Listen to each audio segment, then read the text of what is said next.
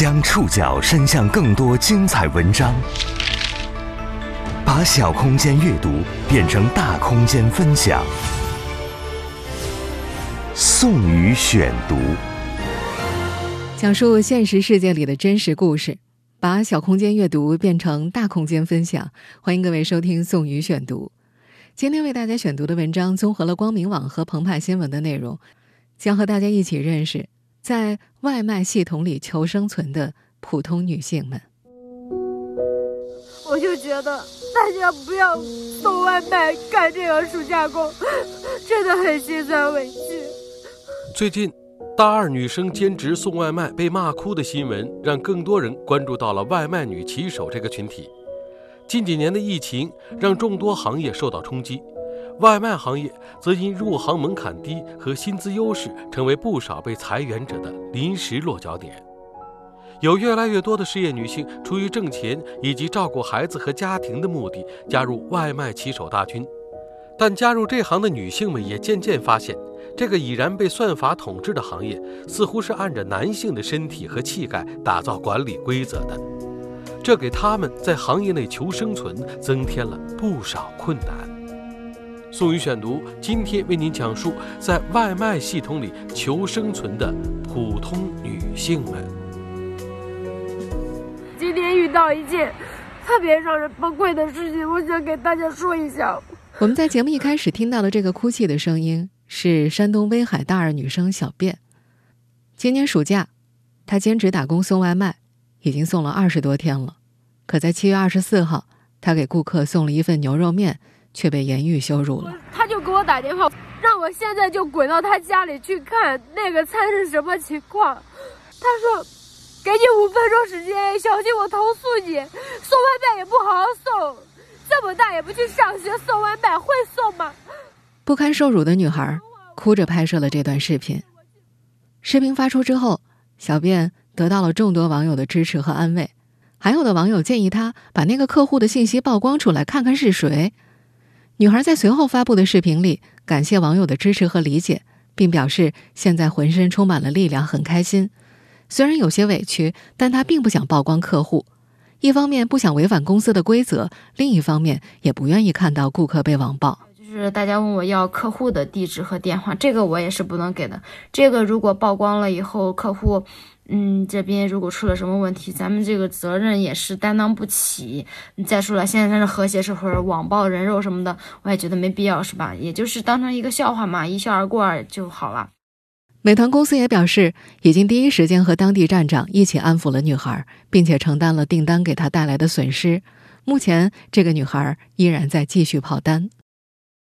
这位大二女生的经历，让更多人关注到了外卖女骑手这个群体。和小便做暑期工体验生活不同的是，在如今数量庞大的外卖女骑手当中，很多是出于照顾孩子和家庭的目的选择这行的。今年三十二岁的柳青做外卖骑手已经快一年了。在成为外卖骑手之前，柳青和丈夫在天津经营一家小饭店。新冠疫情爆发，客流量锐减，夫妻俩在二零二零年关停了饭馆。丈夫去了其他餐馆打工，她则回到河南信阳老家坐月子。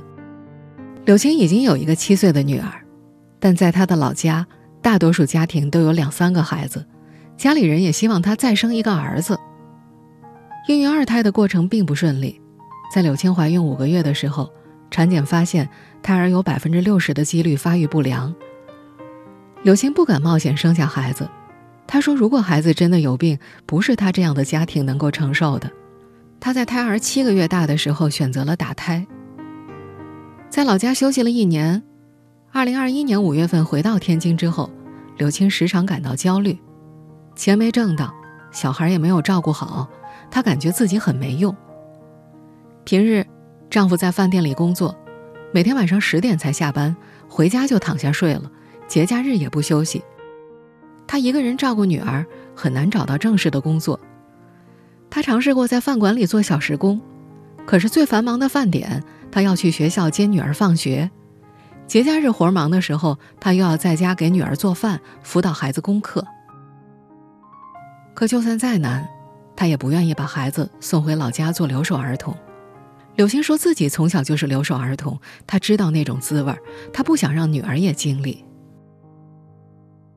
每天早上八点，他送女儿去学校，晚上五点三十分再去接女儿下晚托班，生活的重心始终在孩子身上。去年九月份，女儿上小学一年级了，她才有时间出来工作。他选择在外卖平台做众包骑手，时间自由一点，想接就接，不想接就不接。和柳青一样，为了照顾孩子，选择做众包骑手的女性不在少数。中国社科院新闻与传播研究所助理研究员孙平和他的团队，曾在2020年3月到2021年6月访谈过30位外卖员女性，其中有八个人出于照顾孩子的需求，选择从事众包送单。在孙平看来，女性骑手大多是从农村出来，在传统家庭里，女性往往背负着更多的家庭责任。而外卖员的工作灵活性更强，能够兼顾教育、照顾孩子的职责，继而成了一部分女性迫于无奈的一种职业选择。根据孙平的观察，近两年女性外卖员的数量明显增多了。由于新冠肺炎疫情，外贸出口行业、旅游行业、教培行业等女性从业者聚集的行业受到明显冲击，不少从业者面临被裁员。降薪或者生意停摆，他们迫切需要一份入行门槛低、有薪资优势，而且薪资发放及时的工作。外卖行业就这么成了他们的临时落脚点。四十二岁的武汉女人阿凤姐就是这类女性的代表。今年是阿凤姐在北京做外卖骑手的第三年，此前她从来没想过会以骑手的身份开始自己的北漂生活。阿凤姐做骑手倒是和疫情没有太大关系。到北京之前，阿凤姐和丈夫在老家湖北武汉经营一家汽车美容店，因为经营不善，挣钱的速度赶不上亏钱的速度，欠下了十多万的债务，夫妻俩只能关停了那家店。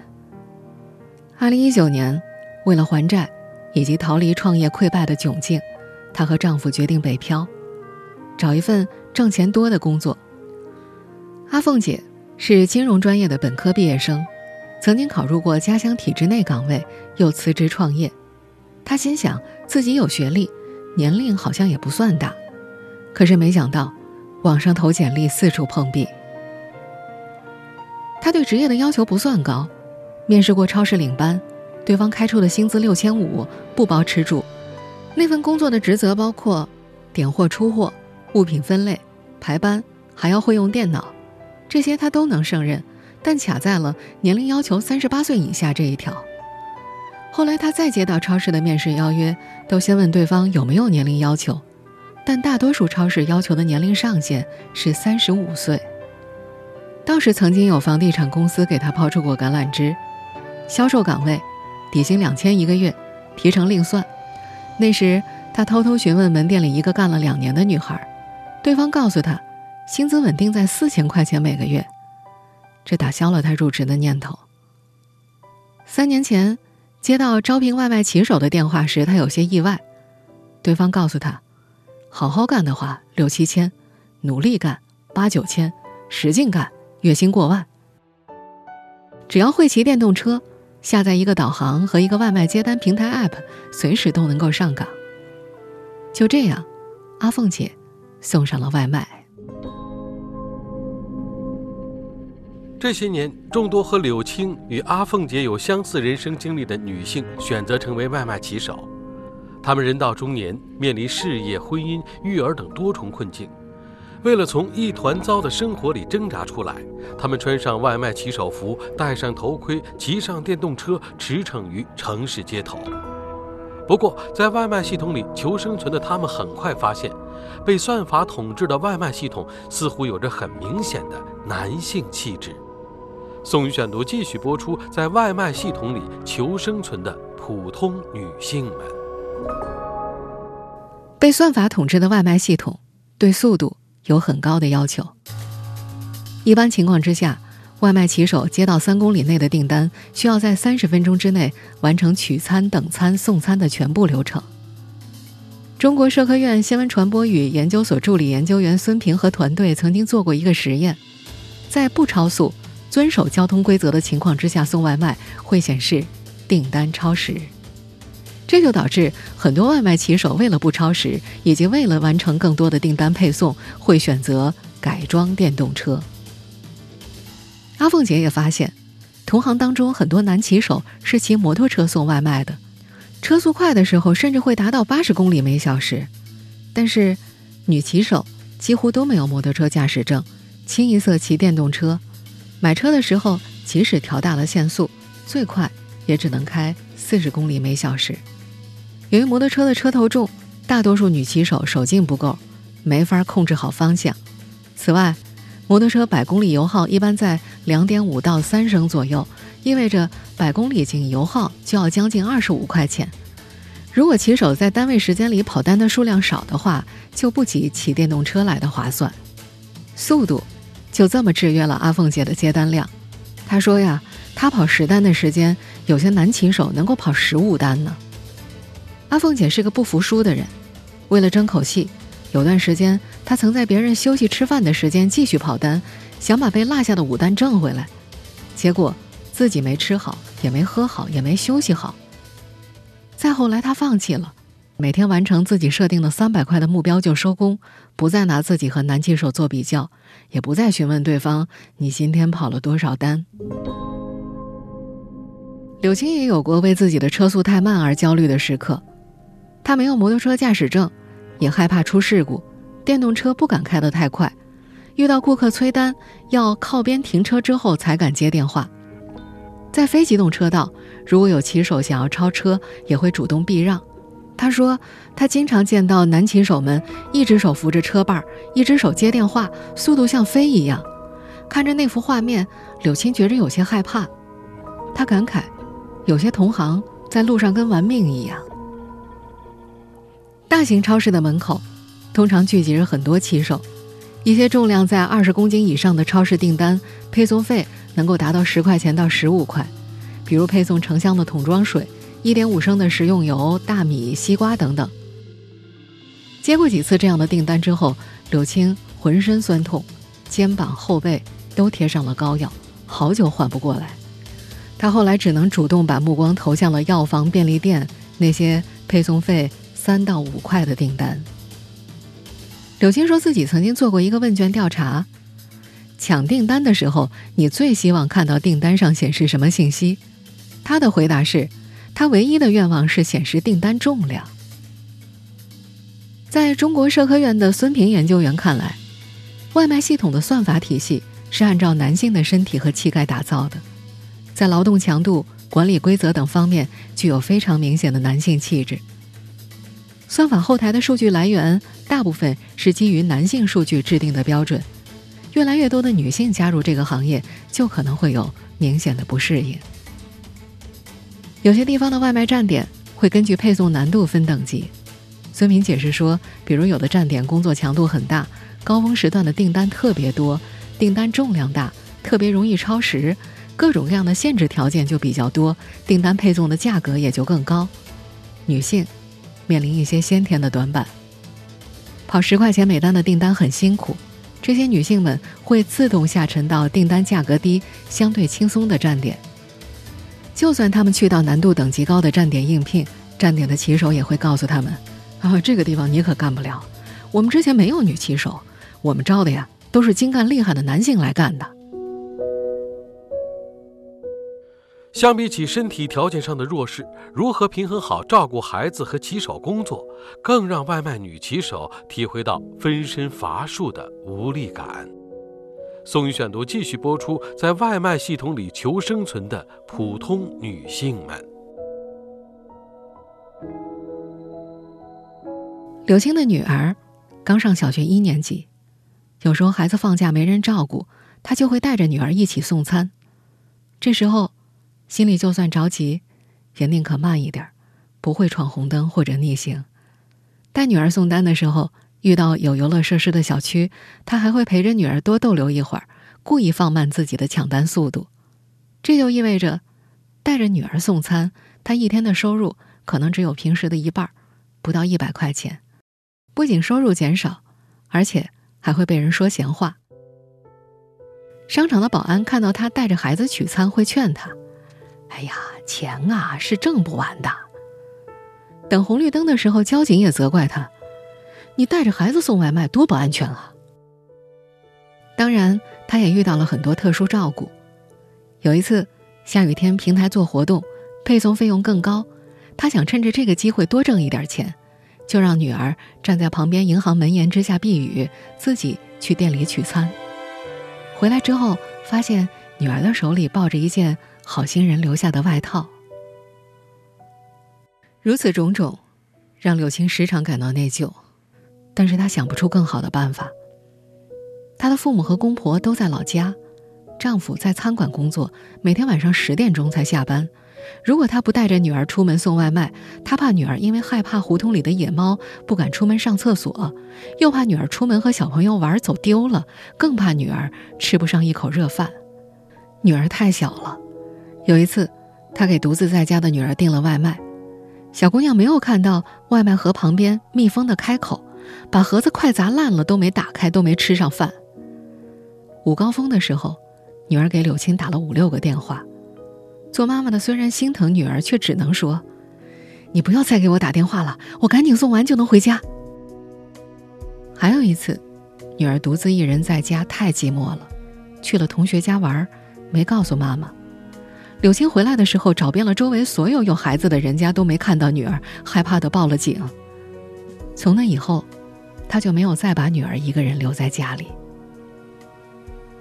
阿凤姐倒是暂时没有照顾孩子的烦恼，她十五岁的女儿留在老家由亲戚照料，让孩子成为留守儿童，她很无奈，但没办法，眼下丈夫没找到工作，他们每月还要还两千块的债务，租住在北京西城区，还有每月一千块的房租，找不到其他工作的她停不下来，只能奔波在送外卖的路上。挣钱是很多女性。选择外卖这份行业最主要的原因，在上海宝山区做外卖骑手的张玲就是这样。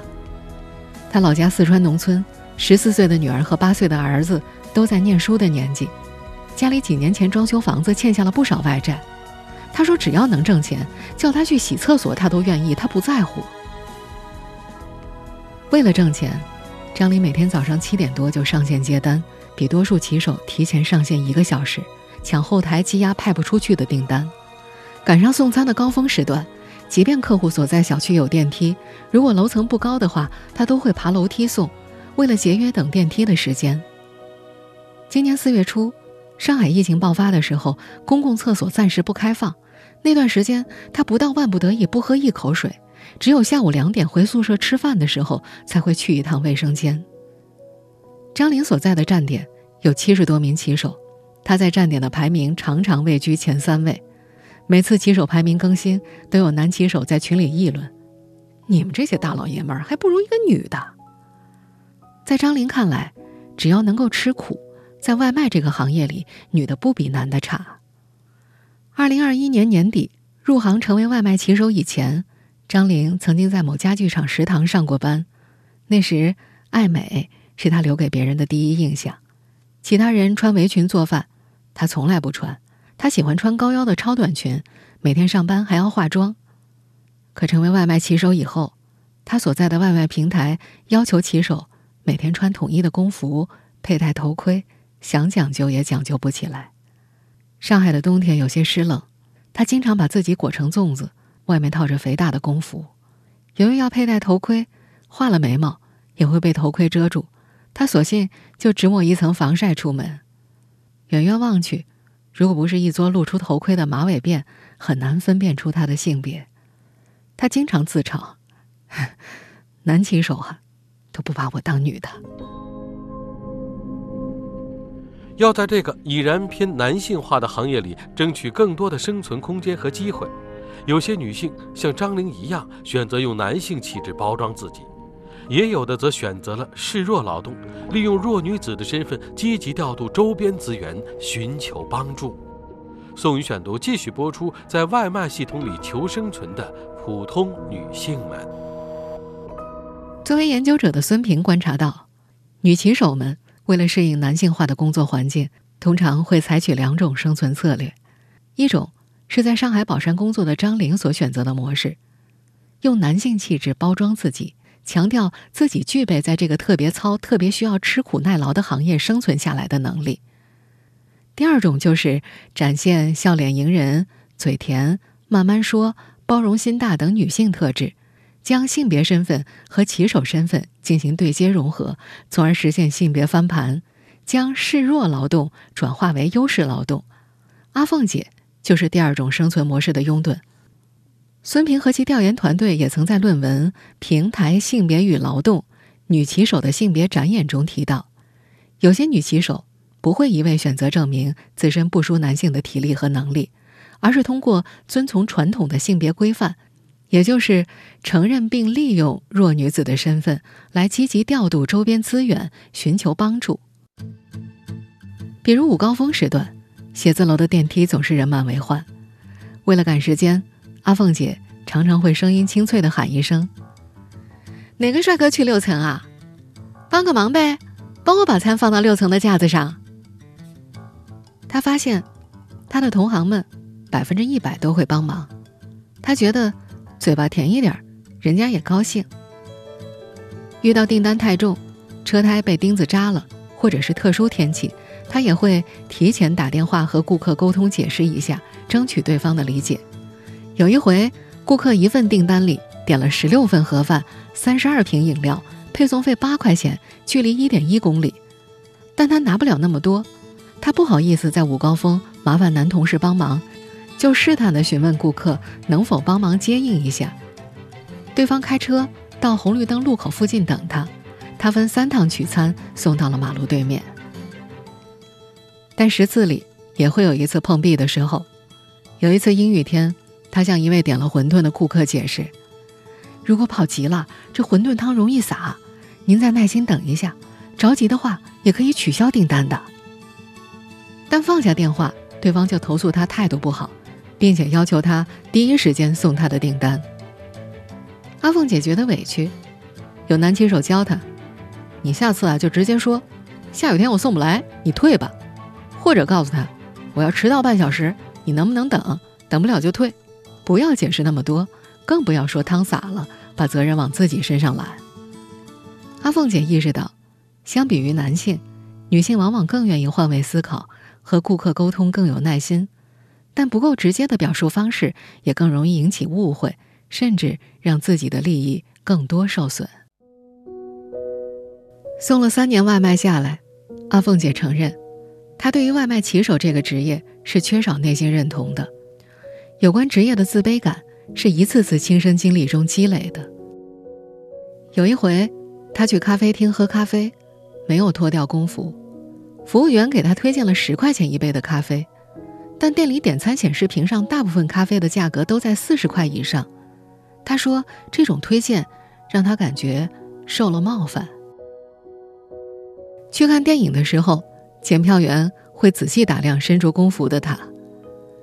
有时进入高端商场，或者是去高档小区送餐，也有可能会被保安要求脱了工服再进去，或者打电话让顾客下来拿。他不能理解。我脱了工服就不是外卖员了。既然社会需要外卖员这个角色，为什么别人要用异样的眼光来看我们呢？比起在外面遇到的窘迫和轻蔑，真正让她伤心的是来自丈夫的不理解。一次下雨天，阿凤姐送外卖的时候在路面上摔了一跤，回家告诉丈夫，丈夫不但不安慰她，反而数落她：“你怎么就这么笨呢？别人不摔就你摔。”阿凤姐。一直是个追求生活品质的女人，虽然忙于送外卖，但每天出门她还是会化个妆，也还会喷香水。刚到北京半年多的时候，她从老家带来的一瓶阿玛尼香水用完了，她自己舍不得再买一瓶，她希望丈夫能够送她一瓶做生日礼物，但丈夫说：“你个跑外卖的，把自己喷那么香干嘛？是勾引男人吗？”最后，阿凤姐自己买了香水。只是，没有买阿玛尼的。外卖站点的站长也说：“阿凤姐，你能不能把自己搞得像外卖员一样？”他反驳：“外卖员应该什么样？一定就得素面朝天吗？连指甲油都不能涂吗？这点自由都没有了吗？阿凤姐不太理解，似乎大环境就认为一个跑外卖的不应该把自己搞得那么精致。她不认同这种想法。她说她已经按照公司的要求穿工服，不穿高跟鞋了。除此之外，她不愿再为了别人的目光做任何妥协。不过，他并不把这份工作视为长久之计。他说：“希望趁着现在能干得动，多干一些，碰到其他机会就慢慢转行，或者呢，攒足一笔启动资金。他想去海南开个小小的门店，卖些水果、鲜花什么来着的。”大多数从事这行的女性们都把送外卖视作人生的临时停靠点，她们感受着行业的艰辛，体会着行业的不易，同时也计划着尽早脱离这个行业。宋宇选读继续播出，在外卖系统里求生存的普通女性们。在北京，阿凤姐现在每天都和在老家念初中的女儿通电话，可她从来不告诉孩子。自己在北京是做什么工作的？她有很多顾虑。在天津，每次接女儿放学，柳青也会特意隐藏自己的骑手身份。他担心自己混的没有其他妈妈好，害怕女儿被别人瞧不起，这似乎是他始终都迈不过去的一道坎儿。他记得有一次，因为送错订单，没法及时去学校接女儿，老师想打电话催他，刚上一年级的女儿却拦住老师。你别给我妈妈打电话，我妈妈是送外卖的。你要给她打电话，她一着急就会摔跟头的。柳青知道之后是又好气又好笑。我天天藏着掖着，怕别人知道我做骑手，你怎么告诉老师了？女儿却毫不在意，还夸奖妈妈：“你干的这个工作很伟大，很辛苦的。疫情很多地方都封了，如果没有外卖员，好多东西他们都收不到的。”柳青这才发现，真正觉得自卑的人，其实是他自己。在家里，这个三十二岁的女人是顶梁柱一般的存在。她既要挣钱养家，又要洗衣做饭、接送孩子。每当身心俱疲的时候，她会冲着丈夫发火。丈夫干饭店的，节假日周末永远都特别忙，平常孩子接也接不了，送也送不了。她期待丈夫也能参与一下育儿，而不是把她当成机器人或者铁人。但目前看来，她的这个想法好像没法实现。柳青说自己喜欢骑手工作的自由，但不打算长期从事，因为众包骑手不交社保，他现在需要每个月自己交一千一百多块的社保。他更希望能找一份能上保险的正式的工作。也不耽误接送孩子，他想象着，等到疫情彻底过去之后，他开一家蛋糕店。他在农村长大，从小很少吃蛋糕，出来打工之后也只有过生日才买。他喜欢甜甜的蛋糕带来的那种幸福的感觉。在上海宝山，张玲也喜欢被甜味包裹的幸福瞬间。午高峰过后，难得有一段休息时间。他躺在电动车上，玩一会儿手机，从外卖箱里掏出自己准备的饼干和糖果，塞进嘴里，慢慢体会生活里的一点点甜。对这个家在四川农村的女人来说，送外卖也是一份暂时的工作。她说：“再送个两年，等还上了家里的外债就回家。”十四岁的女儿和八岁的儿子还在等着他，他要留在孩子们的身边。